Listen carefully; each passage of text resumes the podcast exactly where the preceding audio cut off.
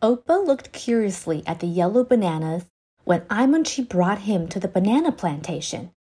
This fruit is called banana. It's yummy. Good things must be shared with good friends. Opa, hurry up and try it, Aimonchi said excitedly. Okay, I'll try it. After Opa finished speaking, he immediately opened his mouth wide, ready to bite down on the banana. Wait, Aimonchi yelled. Sorry, I forgot to tell you that bananas need to be peeled before they can be eaten. Aimonchi then rushed to teach Opa how to peel the bananas.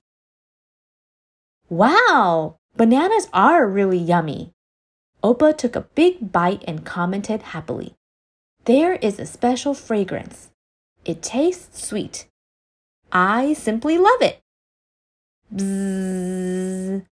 Suddenly, there was a small buzz. A bee flew by. Hey, what's that sound? Opa looked around to see where the sound was coming from. Oh, those are bees, Aimonchi replied. They may be small, but they are very important to nature. Many plants rely on their help to spread pollen, grow, and bear fruit.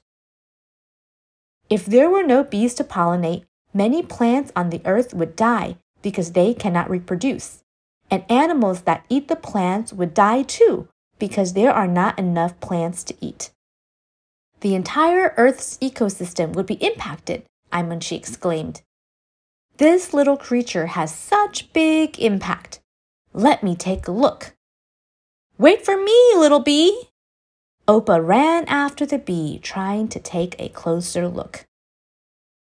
Opa and Aimonchi followed the bee and ran to where the spaceship was parked.